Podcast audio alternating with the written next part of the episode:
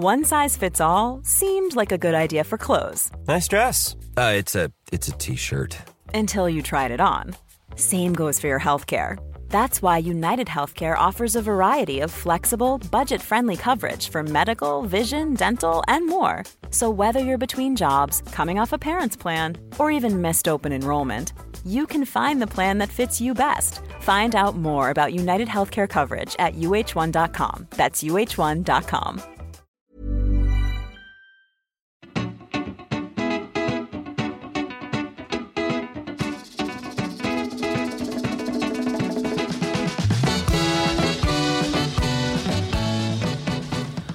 buenas humano, muy buenas persona que me escuchas. Yo soy Tamara Pazos, divulgadora científica con formación en biología y neurociencia y estás escuchando las reflexiones de un humano por persona.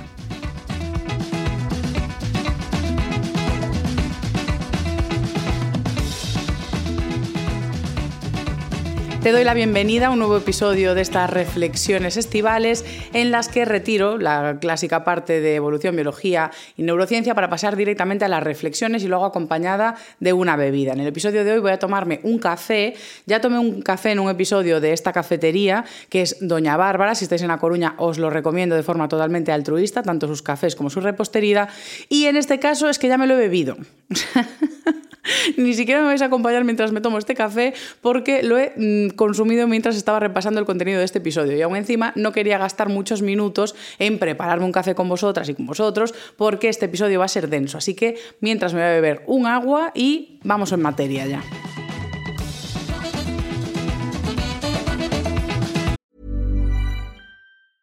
I'm Sandra, and I'm just the professional your small business was looking for. But you didn't hire me because you didn't use LinkedIn jobs. LinkedIn has professionals you can't find anywhere else, including those who aren't actively looking for a new job but might be open to the perfect role, like me.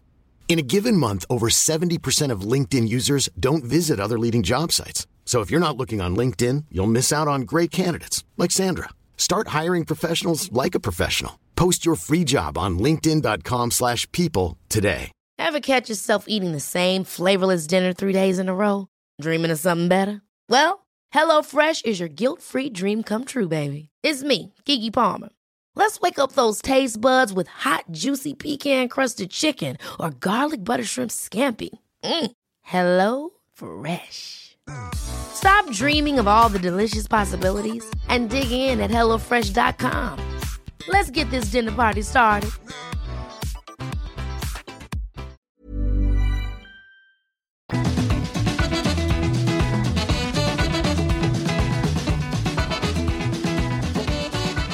En una de las temporadas anteriores, que las podéis encontrar en la plataforma de pago Podimo, ya hice un episodio sobre la gestación subrogada. En él explicaba pues, la evolución de cuestiones como la maternidad y los impactos a nivel neurocientífico, a nivel biología y a nivel anatomía de la maternidad en el cuerpo de la mujer.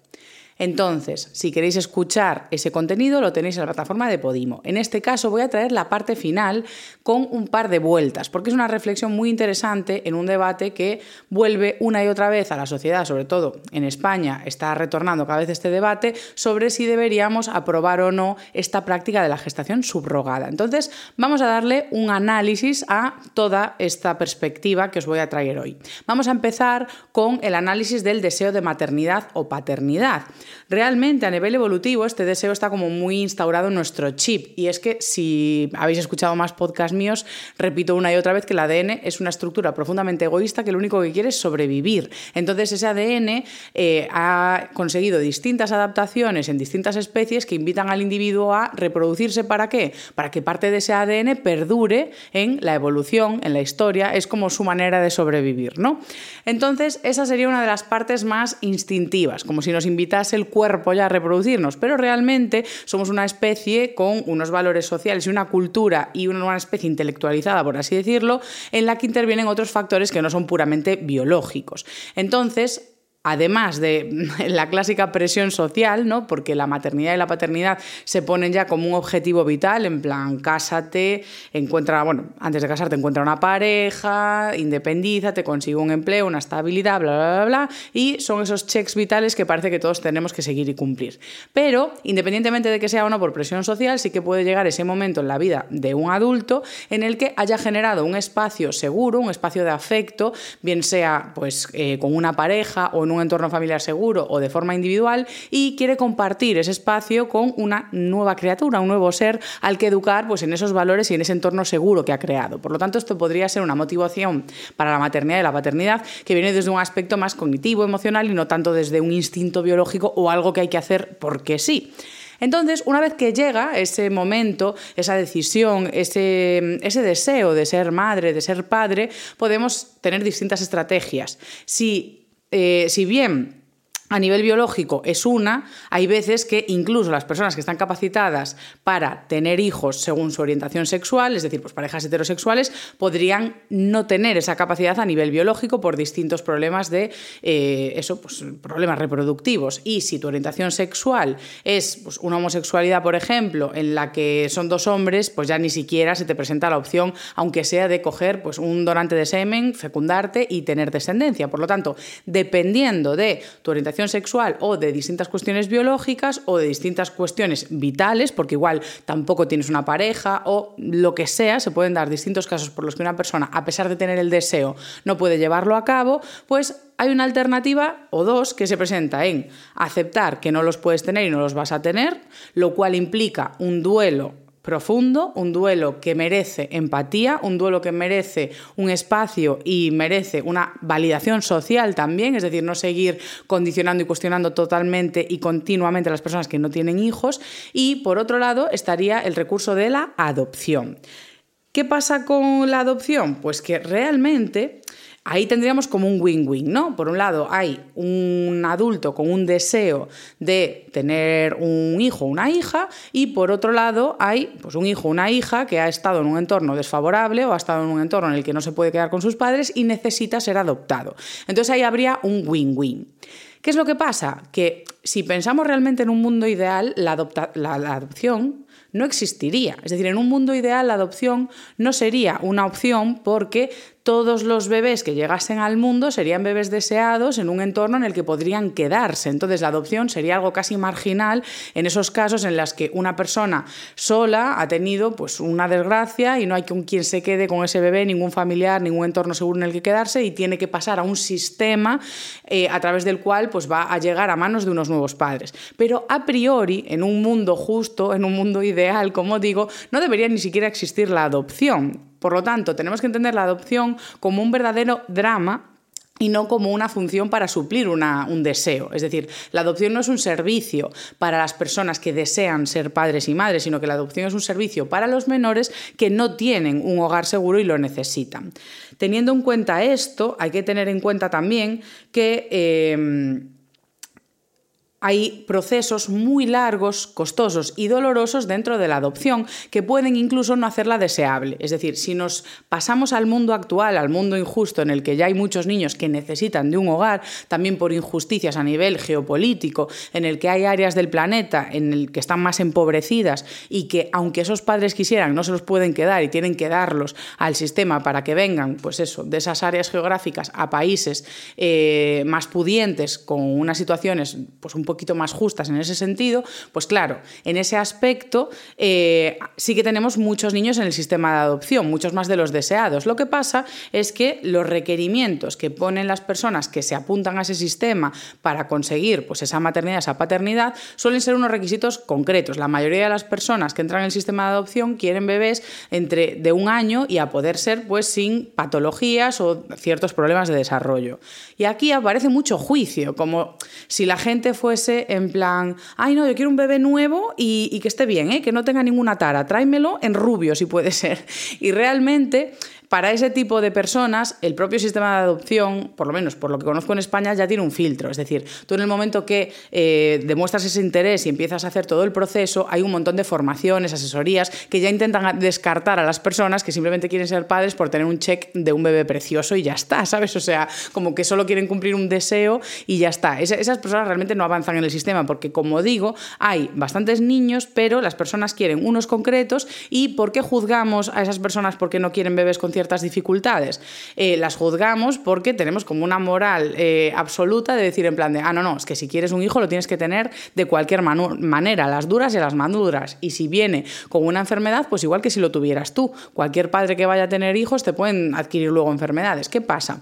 Que en el proceso de adopción, en ese proceso de entrar en el sistema, conocemos que muchos de esos bebés vienen de embarazos duros, embarazos que por desgracia han estado bajo los efectos de ciertas sustancias o incluso el hecho de pasar por el sistema en niños más mayores hacen que tengan un montón de trastornos afectivos o de otro tipo de trastornos que hacen la maternidad y la paternidad una cuestión muy dura y muy difícil que no todo el mundo está preparada para asumir y no por ello tiene que recibir un juicio. Es decir, muchas personas entrarán en el sistema y al ver qué niños hay en el sistema, igual de echarse para atrás. Y no creo que eso merezca un juicio. Creo que merece pues, un aplauso, decir en plan, oye, pues mira, si eras consciente de que no tienes los recursos emocionales, afectivos, incluso de tiempo para dedicar a un niño de esas características, pues mejor echarse atrás a tiempo. Y yo no creo que tengan que tener un juicio. No todos somos unas personas ahí súper entregadas, valientes, o no tenemos los recursos emocionales para enfrentarnos a eso. Sin embargo, las personas que pueden programar un embarazo en pareja de forma más segura, pues por lo menos pueden cuidar muchos factores que previenen de esos trastornos. Es decir, puedes cuidar aspectos nutricionales, puedes tener todos los chequeos ginecológicos que hacen falta, puedes hacerte pruebas incluso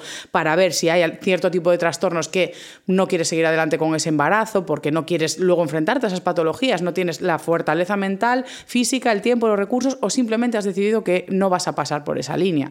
Entonces, si las personas que pasan por un embarazo pueden decidir, es decir, si una mujer que se embaraza puede seguir todo, todo, todo ese proceso exhaustivo y aún encima sabes que una vez que nace ya está en tus brazos y tú le vas a dar un aporte de cariño, seguridad y apego seguro desde el minuto uno, pues todas las probabilidades de que ese niño desarrolle ciertos trastornos en el futuro se reducen un montón. Por lo tanto, entiendo que eh, no hay que juzgar a una persona que entra en el proceso de adopción y después se echa atrás a modo, pues mira, es que había muchos niños que eh, podían ser susceptibles de entrar en mi casa, pero no me vi con fuerzas para adoptarlos. Y oye, es respetable, porque como digo, es una cuestión muy dura y creo que deberíamos derivar muchos más recursos a los sistemas de protección del menor porque ya digo, es bastante Cristo eh, todo ese eh, aspecto de la adopción. Y si os interesa ese tema, tengo un podcast con mi compañera, amiga e historiadora Ana Iroa, que se llama Escuela de Pedantes, y uno de los episodios es sobre la adopción, a nivel contexto histórico, cómo ha ido evolucionando a lo largo de milenios, todo esto de que nazca un niño y se acabe encargando otra persona de él, y también eh, el sistema en concreto en España de cómo es el proceso de adopción. Entonces, ahí ya delego este contenido si queréis profundizar más para Escuela de Pedantes. Ahora vamos a comentar, como digo, eh, la siguiente opción. Es decir, en un mundo ideal ya ni siquiera tendríamos ese proceso de adopción. Hemos llegado a la conclusión de que, o he llegado yo porque me ha dado la gana, de que creo que no merece un juicio tan duro una persona que no quiera eh, entrar en el proceso de adopción a toda costa. Entiendo que hay que informarse y saber hasta qué punto puedes llegar y hacerlo con responsabilidad y afecto por ese niño que puede llegar a tu casa. Y si no estás preparado, no pasa nada. Pero después en algunos países se presenta la opción que vamos a tratar hoy, que es la gestación subrogada. Vamos a ver ¿Cómo la define Wikipedia? Wikipedia define, en este caso, el vientre de alquiler y lo define como una práctica por la que, previo acuerdo con otra persona o pareja, una persona queda embarazada, lleva la gestación a término y da a luz a un bebé para esa otra persona o pareja, las cuales se convierten en padres del bebé. Esto es la definición de Wikipedia tal cual. Y esta práctica en el mundo se puede hacer de distintas maneras. Por ejemplo, eh, podría darse que eh, se insemina a la gestante con semen de un donante, con semen de uno de los padres, o se implanta un embrión que puede ser de donantes o de progenitores. Dependiendo de cada parte del mundo, puede ser de una manera u otra. Hay países que tienen una práctica única en la que, por ejemplo, la, la gestante no puede donar el óvulo Es decir, como que se quiere evitar eh, ese contacto de carga genética además del proceso de gestación. Eh, pero ya digo, depende de la legislación de cada país. Por ejemplo, en Ucrania solo es legal para parejas heterosexuales y estériles. Es decir, tú tienes que demostrar informes a priori de que eres estéril y no puedes tener hijos para que te dejen eh, pasar ese proceso y conseguir pues, un bebé a través de la gestación subrogada. En otros países como Australia solo es legal si no se paga. O sea, no podría haber un pago o una compra en sí del bebé tiene que ser algo totalmente altruista, tiene que darse entre mujeres con un sustento económico que es estable y que lo hagan de forma desinteresada. De hecho, se mira que no haya una diferencia de más del 25% del salario entre las familias, es decir, entre la gestante y la familia receptora del bebé. Y esto lo que intenta evitar es que no se generen situaciones de desventaja eh, para esas gestantes. A modo, se trata de evitar que se haga por necesidad. Y en algunos estados de Estados Unidos también tienen esta legislación en la que a priori no podría haber una gran diferencia o por lo menos si hay la diferencia sí que se aseguran de que esas madres eh, y esas gestantes tienen ya un hijo ellas, o sea, por ejemplo, esos serían uno de los requisitos, que ellas ya hayan sido madres y que tengan un estatus económico cómodo, por así decirlo. Aún así, eh, más del 80% de la gestación subrogada en el mundo se da en países en guerra, en países en desarrollo, en países con circunstancias desfavorecidas en las que sí que hay un interés de las madres porque hay un retorno económico. Es decir, podríamos decir que el 80% de los casos sí que hay una explotación reproductiva porque sí que se da una situación de desfavorecimiento, es decir, de hacerlo por necesidad. Eh, de hecho, podríamos pensar que escenarios como el de Australia, donde se presenta como una práctica altruista, evitan la explotación sin embargo, no hay tantas mujeres eh, que quieran hacer la gestación subrogada de forma altruista en Australia para dar servicio a toda la demanda que hay de gestación subrogada. Y por lo tanto, en Australia, como la práctica es legal, también ocurre que el 80% de los bebés por gestación subrogada en ese país vienen de dónde? Del sudeste asiático. Es decir, van a otros países. Y ahí se producen verdaderas barbaries que son incluso bastante racistas. Es decir, eh, ahí sí que se da un mercado que es totalmente racista y deshumanizador, porque lo que se hace es coger a mujeres gestantes, por ejemplo, de la India, pero el material genético no se coge de la India, es decir, anda pululando por ahí eh, óvulos y espermatozoides de personas blancas para ser gestados en vientres de alquiler de mujeres negras o de mujeres eh, de otras razas, pero eh, con ADN blanco. Por lo tanto, tú explotas el cuerpo de esa mujer eh, que está en unas condiciones donde es que me da la risa porque es que, es que es del cuento de la criada total. O sea, a veces vemos ficción y dices tú, si el mundo es peor. Entonces, claro, eh, dentro de, esa barbarie nos vamos a situaciones opuestas en las que, por ejemplo, en España ya no se admitiría ningún tipo de gestación subrogada a priori, es decir, sería un poco lo opuesto a la permisividad que hay en la India. En España no se considera totalmente ilegal porque lo que sí que dejan es recoger a un bebé que haya llegado a España por ese proceso. Es decir, si tú usas pues, un servicio externo, por así decirlo, por frivolizarlo ya al máximo, y traes a ese bebé a España, sí que te dejan inscribirlo.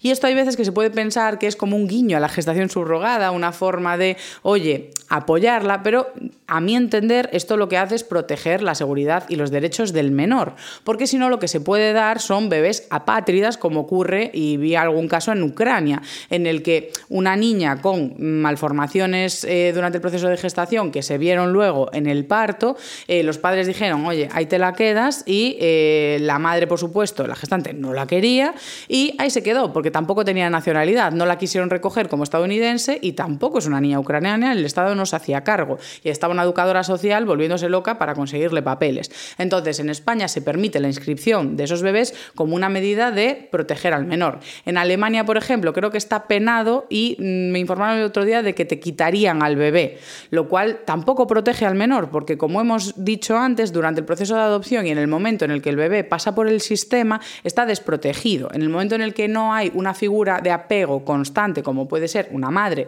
un padre, una figura de afecto que esté pendiente del bebé como necesitan en esos primeros meses y años de vida, el ir pasando por el sistema y tener múltiples cuidadores que no pueden atenderlo de la misma manera, pues hace que luego aparezcan ciertos trastornos afectivos y desprotecciones de cara al menor. Por lo tanto, en cualquier caso, personalmente, me parece que protege más al menor una vez que están aquí, dejar esa inscripción, dejar que ocurra, porque eh, podemos tener una opinión u otra sobre las personas que han accedido a la gestación subrogada, pero a priori lo que quieren eh, y lo que desean ser, es ser padres y tienen los recursos para ello. Por lo tanto, a priori ese bebé estaría mejor con esos padres que dentro del sistema. Esta ya es una opinión totalmente personal. Ahora hemos visto una noticia, como lo que ha hecho Meloni en Italia, que es condenar el registro.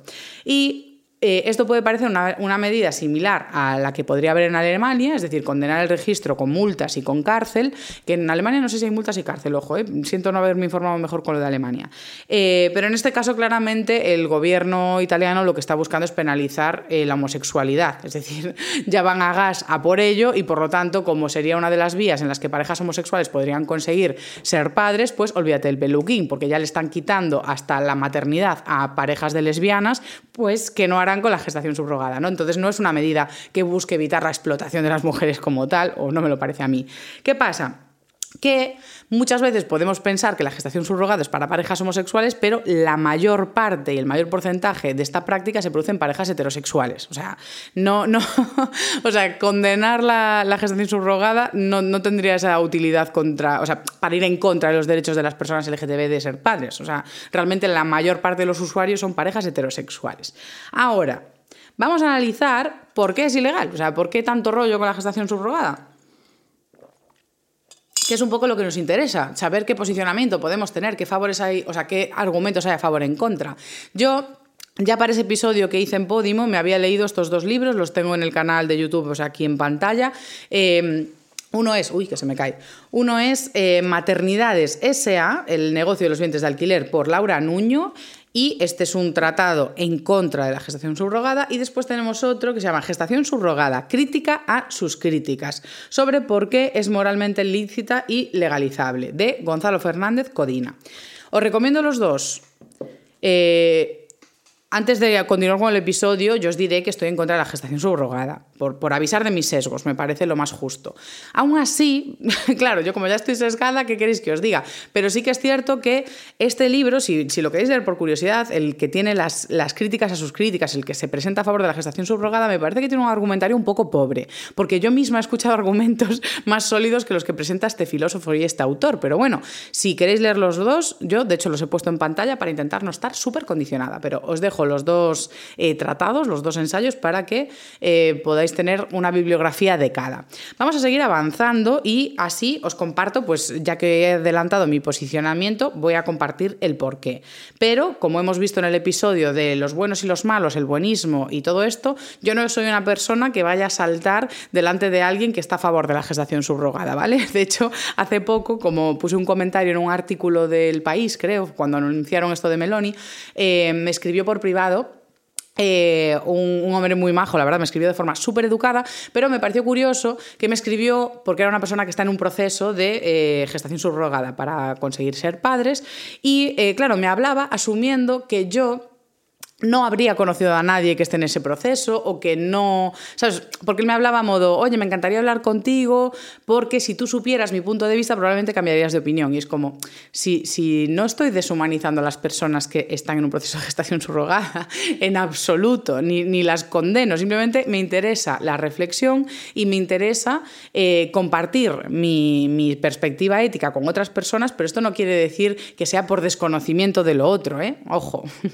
eh, con esto aclarado, quiero avanzar eh, en este tema sin confrontación, sino desde entendimiento. Yo voy a expresar mis argumentos. Entonces, em, Realmente la práctica se presenta como ilegal en muchos países o se regula precisamente para tratar de prevenir la explotación de la mujer, que yo creo que la mayoría de las personas estaremos de acuerdo con esto, que es que habrá que proteger a mm, los ciudadanos del planeta Tierra para que tengamos unas condiciones de justicia, libertad y bienestar. ¿no? Entonces, cuando se regula esta práctica es para evitar la explotación, ya que el embarazo es un proceso de muchísimos riesgos para la salud, es un proceso que es muy lesivo para el cuerpo, para la salud mental, no ocurre siempre, pero el riesgo es muy alto y es un proceso que cambia el cuerpo de forma permanente, con cuestiones que pueden durar toda la vida. Además de que ese tiempo, pues eso, los cambios morfológicos, físicos, los daños, las lesiones o incluso riesgo de eh, patologías graves severas o, en el peor de los casos, riesgos fatales, pues eso implica que hay que regular cómo se, que se establecen estas prácticas que ponen en riesgo la integridad de la mujer. ¿no? ¿Y qué pasa? Que se trata de evitar que una mujer sufra daños físicos para cubrir necesidades de terceros, en cuanto a que necesitamos desechar muchos años de cosificación de la mujer y revisar cómo nos relacionamos en sociedad en torno a estas cuestiones. Durante siglos, la mujer ha sido un elemento de satisfacción del deseo del hombre y se ha traducido ese deseo en derecho, en cuestiones de sexo y descendencia. Cuando hablo de sexo es que, y de cosificación de la mujer, es que se le ha usado como un medio para un fin, para un fin de satisfacción, de práctica sexual, mediante la prostitución, la violación, la esclavitud, etcétera, etcétera, etcétera. En ese contexto, las mujeres se han ido regalando de familia a familia, mercadeado con ellas, etcétera, etcétera, y también con fines de descendencia.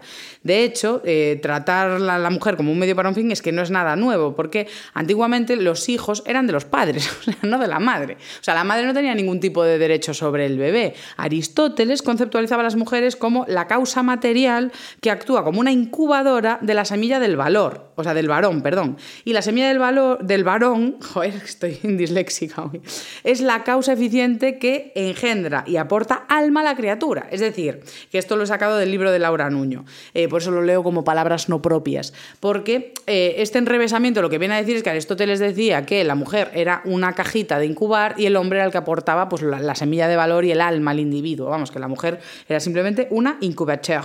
Entonces, eh, en este contexto, la obsesión por la carga genética también apareció en la especie humana y, de hecho, en muchas especies la propia monogamia es una forma de que los machos aseguren de que el ADN que lleva eh, la hembra es suyo. ¿no? Es decir, que la cosificación de la mujer como, como receptáculo de mm, de la descendencia es una cuestión que está ya en la historia, en los siglos y los siglos, y amén.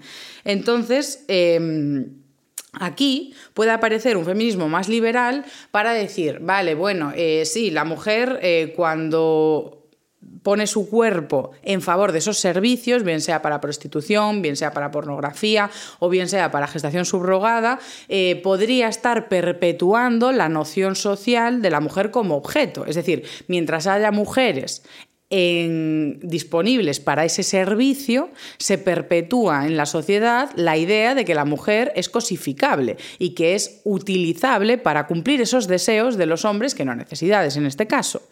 ¿Qué pasa? Que esto sería un argumento del feminismo más radical, de un feminismo en el que todas estamos hermanadas en unas mismas ideas y valores, en el que una mujer debería de poner por delante la integridad de la comunidad a la propia o a los deseos propios, cuando en realidad un feminismo más liberal nos diría que la mujer tiene derecho a utilizar su cuerpo como le dé la gana. ¿Dónde nos posicionamos aquí? ¿Qué, qué, cuál es el argumento? ¿Con qué nos quedamos? Cuando una mujer pone su cuerpo al servicio de otros está cosificando al resto o tiene la libertad para hacer lo que le dé la gana con su cuerpo. En mi caso, en este punto concreto, creo que ambas son verdad. Por un lado, sí que creo que una mujer tiene el derecho de no estar politizada y querer luchar por la no cosificación de la mujer en la sociedad. Y también considero que podría tener la libertad, igual que la tiene, de poner eh, su cuerpo en una huelga de hambre, en hacer dietas, en torturarse con cirugías y demás, porque tenemos ese derecho, y con ello a priori no hacemos daño a nadie de forma directa, sí que cuando pasamos por esos males a nuestro cuerpo, promovemos ideas sobre el cuerpo de las demás. Entonces, yo creo que ambas cuestiones son verdaderas. Sin embargo, creo que sí que prevalece esa libertad del individuo a poner su, cuerpo en riesgo si así lo desea. Desde una base moral, digo, aunque ya digo que las dos me parecen eh, que ocurren, que concuerdan a la vez, ¿no? ¿Qué pasa? Que si bien una mujer cuando es libre de poner su cuerpo a disposición del deseo de terceros, no está rompiendo ninguna norma moral, porque si sufre es ella la que sufre, no está haciendo sufrir a otros.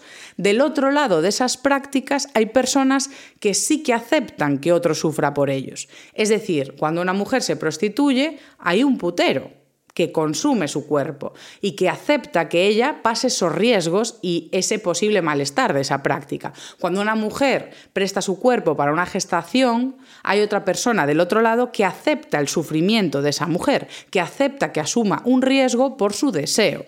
Por lo tanto, de este lado de la balanza, del lado del que consume, sí que habría una falla moral. De la misma forma que en la esclavitud no ponemos el ojo sobre el niño esclavo o sobre la persona esclava, sino sobre la persona que esclaviza, porque es la que está poniendo a la otra persona en riesgo. Es, la otra, es, este el que pone eh, o el que presenta las posibilidades de que esta persona pueda sufrir.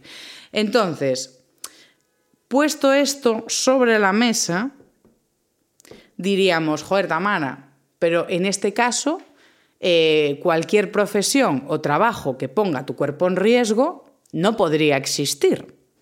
Y anda que no hay profesiones que implican un montón de riesgos para la salud. Bueno, base voy a decir que cualquiera, porque muchas veces los sistemas de empleo son abusivos, las jornadas laborales, los turnos, eh, la cultura dentro de las empresas muchas veces súper tóxica. O sea, bueno, aquí ya habría que pararse un montón de cosas. Pero si nos vamos como a algo más sencillo, ¿no? Como a riesgos físicos, que ya digo que esto daría para tela, tela, tela que cortar. Si nos vamos a cuestiones de impacto físico, podemos ver un montón de profesiones como pues, minería, eh, personas que extraen diamantes, eh, personas explotadas en fábricas de camisetas, personas explotadas en plantas de petróleo en los mares en unas condiciones de turnos de noche y demás que son una locura y una bestialidad sobre la salud. Es decir, hay un montón de profesiones que impactan directamente sobre la salud y que son una barbaridad. Pero cuando pensamos en el progreso de la sociedad, generalmente son profesiones que queremos eliminar. Es decir, en el momento en el que aparece una tecnología o unos derechos humanos que enfrenten esas prácticas, tratan de erradicarse. Es decir, la explotación de menores o la explotación de mujeres cosiendo en la India, por ejemplo, pues eso trata de erradicarse. Tratan de ponerse medidas, por lo menos, para que no lleguen a Europa y para intentar ayudar a esos países impulsarlos para que salgan de esas prácticas y condiciones. Si hay alguna manera de extraer esos metales con tecnología, se intenta. Y mm, la explotación de diamantes, en realidad, también le consideramos, o la consideramos una explotación de personas. Entonces, en este caso, ya estamos viendo que no es así. El hecho de que existan profesiones en las que una persona pone en riesgo su cuerpo no, no, no legitima que aparezcan unas nuevas o que legalicemos unas nuevas formas de hacerlo, porque las otras estamos tratando de eliminarlas. Entonces, mientras tratamos de poner tecnología a disposición, de evitar la explotación humana y ese sufrimiento físico, ¿cómo vamos a ir avanzando en derechos para que otras aparezcan otras profesiones que sí. O sea, voy a ilegalizar, eh, no ilegalizarlas, pero a presentar recursos para que no exista explotación o para que trabajos muy duros no tengan esos riesgos para la salud, mientras voy legalizando este, la gestación subrogada, pues a mi parecer no tendría mucho sentido. Pero después hay profesiones en las que asumimos que, oye, es que siempre va a haber posiciones y profesiones que pongan en riesgo su vida para salvarla de terceros, como son policías, bomberos, por ejemplo. Es decir, esas personas están poniendo a riesgo casi de forma diaria, dependiendo de la posición que tengan, su vida para salvarla de terceros. Pero si nos fijamos en el lenguaje que estoy utilizando en este caso, la clave está en que esos profesionales, como bomberos o policías, ponen a riesgo su vida para salvar la de otros, para salvar la vida. Pero cuando hablamos del deseo de ser padres, hablamos de un deseo. Por lo tanto, poner en riesgo la vida y la salud de terceros por un deseo no es lo mismo que poner en riesgo la vida para salvar otra vida. Porque la maternidad o la paternidad, como ya sabemos, es un deseo, no es una necesidad. En este caso, disponer de la salud o del bienestar de terceros para cubrir un deseo, pues sí que tendría cierta falla moral y sí que sería un poco condenable a mi nivel moral, desde mi perspectiva. ¿Por qué? Porque entiendo que muchas personas que conocéis las distintas legislaciones de distintos países diréis, ah, no, pero aquí no hay explotación o aquí tienen seguros médicos, aquí te aseguras de que no les pasa nada. Es un embarazo. Siempre va a tener esos riesgos. O sea, en el momento en que una mujer se queda embarazada, hay riesgos para su salud. Si se queda embarazada para ella misma, está asumiendo unos riesgos. Si ella decide quedarse embarazada para otros, está asumiendo unos riesgos. En ambos casos, esa persona sí que sería libre de poner su cuerpo en riesgo y no habría ninguna falla moral por ello, a mi parecer. Pero sí que la hay en la tercera parte que está dispuesta a que un tercero ponga en riesgo su salud y su vida para cumplir un deseo y no una necesidad. No es una cuestión vital. Y hasta aquí el argumentario. Espero que os haya gustado este episodio, espero también, como siempre, vuestros comentarios, eh, podéis escribirme al correo tamarapazoscordal.gmail.com Tengo un par de correos pendientes de contestar, lo siento, eh, porque de hecho una persona me ha escrito un par bastante largos que me encantaron, súper argumentados y aún no he tenido tiempo de contestarlos porque quería contestarlos con bibliografía, entonces bueno, pero como veis sí que me leo los correos y me involucro en contestarlos bien, porque me encanta ese diálogo de aprender. Me encantaría también que me recomendéis más libros al respecto, porque es una materia en la que probablemente quiera hacer más y por el resto, nada, eh, recomendaros que si os gusta este proyecto, si os gusta un humano por persona, os suscribáis, bien sea en YouTube o eh, en Spotify o en la plataforma de podcast en la que me estéis escuchando. Y también, si queréis seguirme, me encontráis en Instagram, arroba putamen barra baja T. Muchas gracias por otra semana más y otro capítulo más conmigo.